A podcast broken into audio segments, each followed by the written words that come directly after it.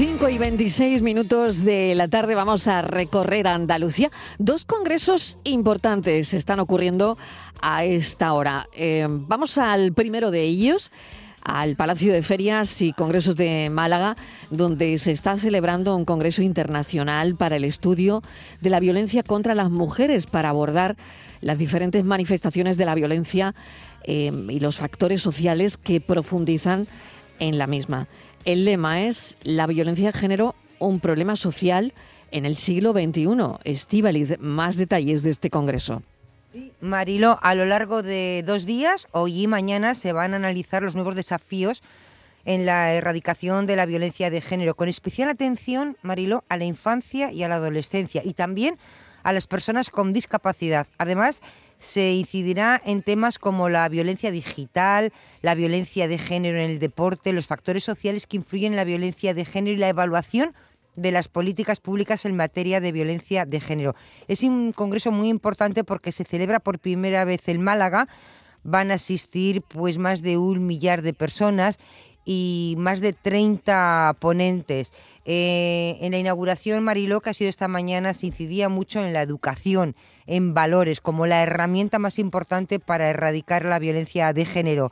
Y también lo que se pedía, y vamos a escuchar durante hoy y mañana, se pide no escatimar medios y servicios para combatir agresiones y ayudas a víctimas de violencia de género. Estaba en la inauguración la consejera de Igualdad esta mañana, Loles López, que aprovechaba para recordar en su discurso inaugural que este año 17 mujeres han sido asesinadas en Andalucía por sus parejas y exparejas y ha expresado sobre todo su preocupación por el impacto de la violencia machista, sobre todo Mariló, en la juventud. Vamos a hablar con Patricia Sanz Cameo, es vicepresidenta de la ONCE en España. Eh, mañana martes a las nueve y media va a participar en una mesa de debate violencia de género y discapacidad. Patricia, bienvenida. Gracias por acompañarnos. Muy buenas tardes, muchas gracias a vosotros por contar con nosotros. Bueno, nos gustaría saber, eh, porque estáis estudiando esa situación de especial vulnerabilidad de las mujeres con discapacidad frente a la violencia machista, ¿no es así? Así es. Eh, vamos, tenemos ahora ya, tenemos datos que se van a publicar eh, pues, en unos días y tenemos el conocimiento de que en torno al 10% de las mujeres que no sobreviven a situaciones de violencia tenían discapacidad y que la situación de violencia de género en cualquiera de sus manifestaciones, porque la física no es la única, afecta cuatro veces más a las mujeres que tienen una discapacidad, teniendo en cuenta además que en más ocasiones de las que pensamos, la situación de violencia, en este caso sí, la física, es la que genera la discapacidad, con lo cual pues eh, todavía se complica mucho más, ¿no? No solo cómo salgo de la situación de violencia, sino cómo salgo con una discapacidad que no tenía y que ha provocado el agresor. Esto es tremendo, eh, es tremendo Patricia, porque este es el día a día y esto está ahí, ¿no? En el ámbito de la prevención, que fíjate si es importante, ¿no? No sé si Mm, si se pueden adaptar las campañas y los recursos para incluir todo esto e incluir a las mujeres con discapacidad, porque si normalmente ya son difíciles las campañas, mm, esto es que es un pues es una historia más y una historia más que hay que reflejar. No solo se pueden, sino que, al menos desde nuestro punto de vista, como Grupo Social 11, se debe. Y por eso a las gracias sinceras al comienzo ¿no? de esta entrevista por darnos voz y por ser un medio de comunicación que nos ayuda a contar estas cosas, porque es importante que la información y la publicidad es información, cuando está bien hecha, sea accesible para todas las personas. Pues entre otras cosas, porque si no, puede haber mujeres con discapacidad visual, con discapacidad auditiva, entre otras, pero al menos esas dos provocan dificultades de acceso directo a la información que si no pueden acceder a la publicidad de manera accesible no van a conocer lo que se está transmitiendo en muchas ocasiones como información de interés que proporciona el propio ministerio o que proporcionan las comunidades autónomas, que al final es donde están los servicios de atención directa.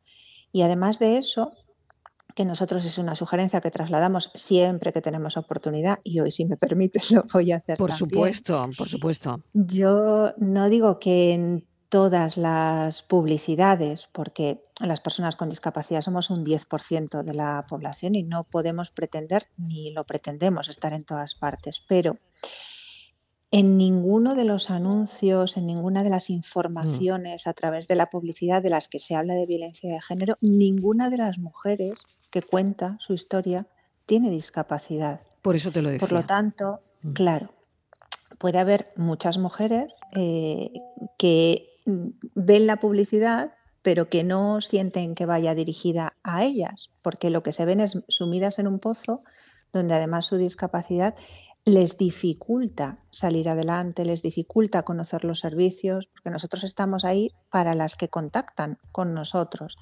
Pero seguro que hay muchas más. Fíjate, en la bolsa de empleo de Inserta, que es el intermediador laboral de Fundación 11, hay 6.000 mujeres víctimas de violencia de género con discapacidad acreditada. Y estamos hablando de que es una bolsa de empleo, con lo cual ni las menores ni las mayores de la edad laboral están ahí. Claro, claro. Y hay estudios, es lo que te quería preguntar, Patricia, ahora mismo, es si tenéis, claro, estudios, investigaciones que destaquen la prevalencia mm, sobre violencia de género en personas con discapacidad. ¿Tenéis los números, los datos? Eh, mañana se va a presentar, por eso te decía que iba a ser en breve y no te los puedo adelantar ahora.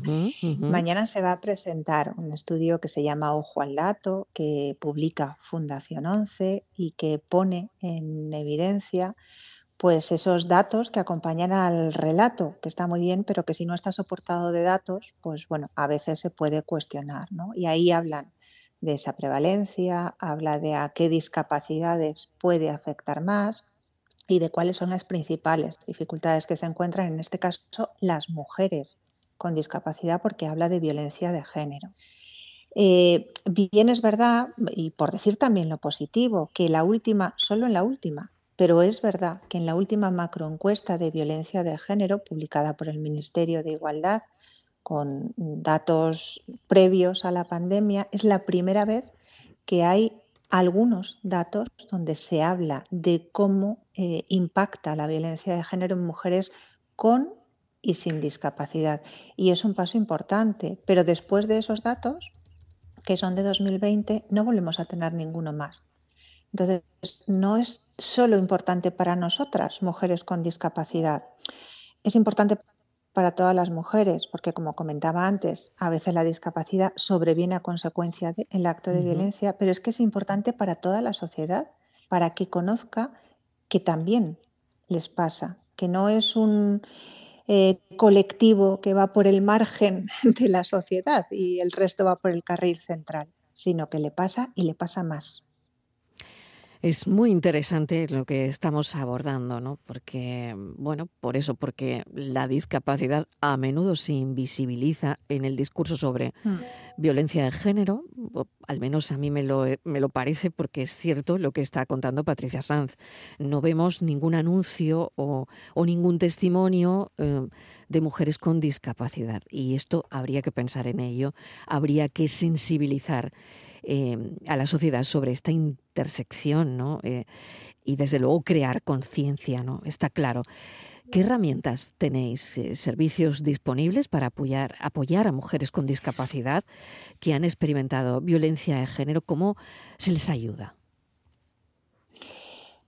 Nosotros como Grupo Social 11 siempre abogamos porque eh, a las mujeres con discapacidad que necesitan ser atendidas en lo que sea como víctimas de violencia de género, se les atienda igual que al resto de mujeres, es decir, por el mismo circuito, con los mismos servicios autonómicos o municipales, que puedan llamar al mismo 016 y que sea accesible para todas, porque si creamos servicios aparte, nunca van a estar al nivel del resto de la ciudadanía. Lo que sí que hacemos es ponernos a disposición continuamente, que para eso estamos además, para asesorar en cuanto a cómo pueden ser más accesibles, en la importancia de que las propias casas de acogida sean accesibles y de verdad sean una vía de escape también para las mujeres con discapacidad, que pueden ser ellas las que tienen la discapacidad o los menores que tienen a cargo, y para asesorar y formar a los profesionales que atienden, que son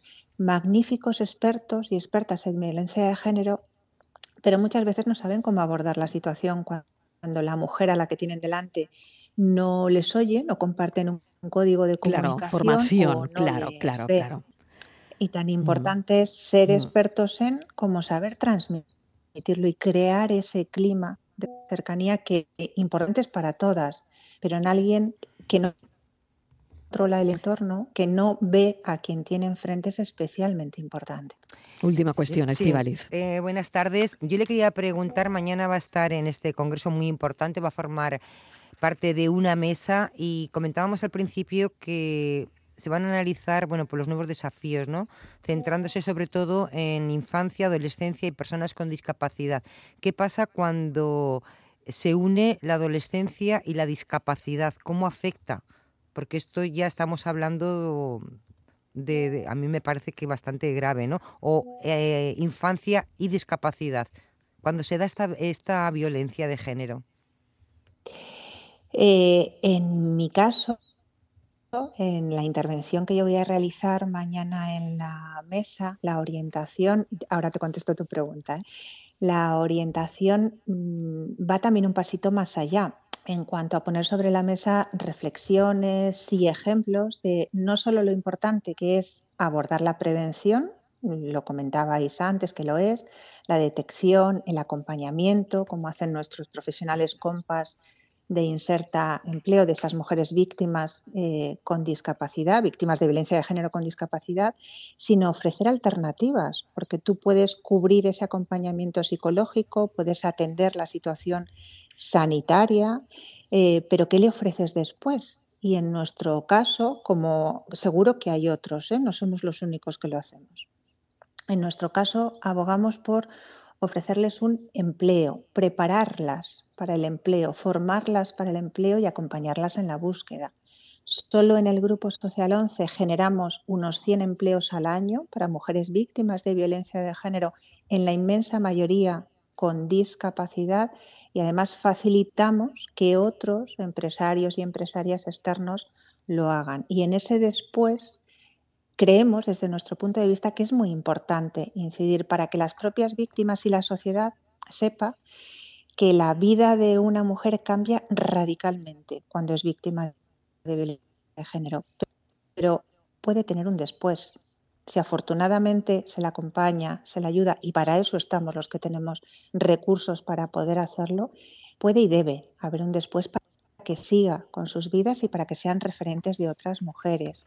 La incidencia en la adolescencia que comentabas tú ahora cada vez es mayor. Es mayor haya o no discapacidad por el medio, porque las redes sociales juegan un papel bueno en muchas cosas y muy peligroso si no se controla en otras. Y cuando además sumas la variable de discapacidad, donde las redes sociales, pues a veces eh, todos conocemos, ¿no? Situaciones complicadas que se han producido en jóvenes chicos y chicas, pues la violencia es un impacto importantísimo cuando hay redes sociales por en medio, cuando no se controlan y cuando la variable de la discapacidad suma. En todo esto suma.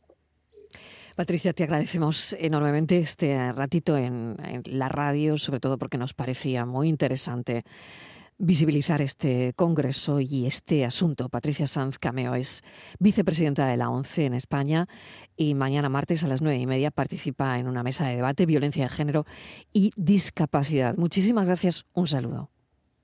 Muchísimas gracias a vosotras y buenas tardes. Buenas tardes.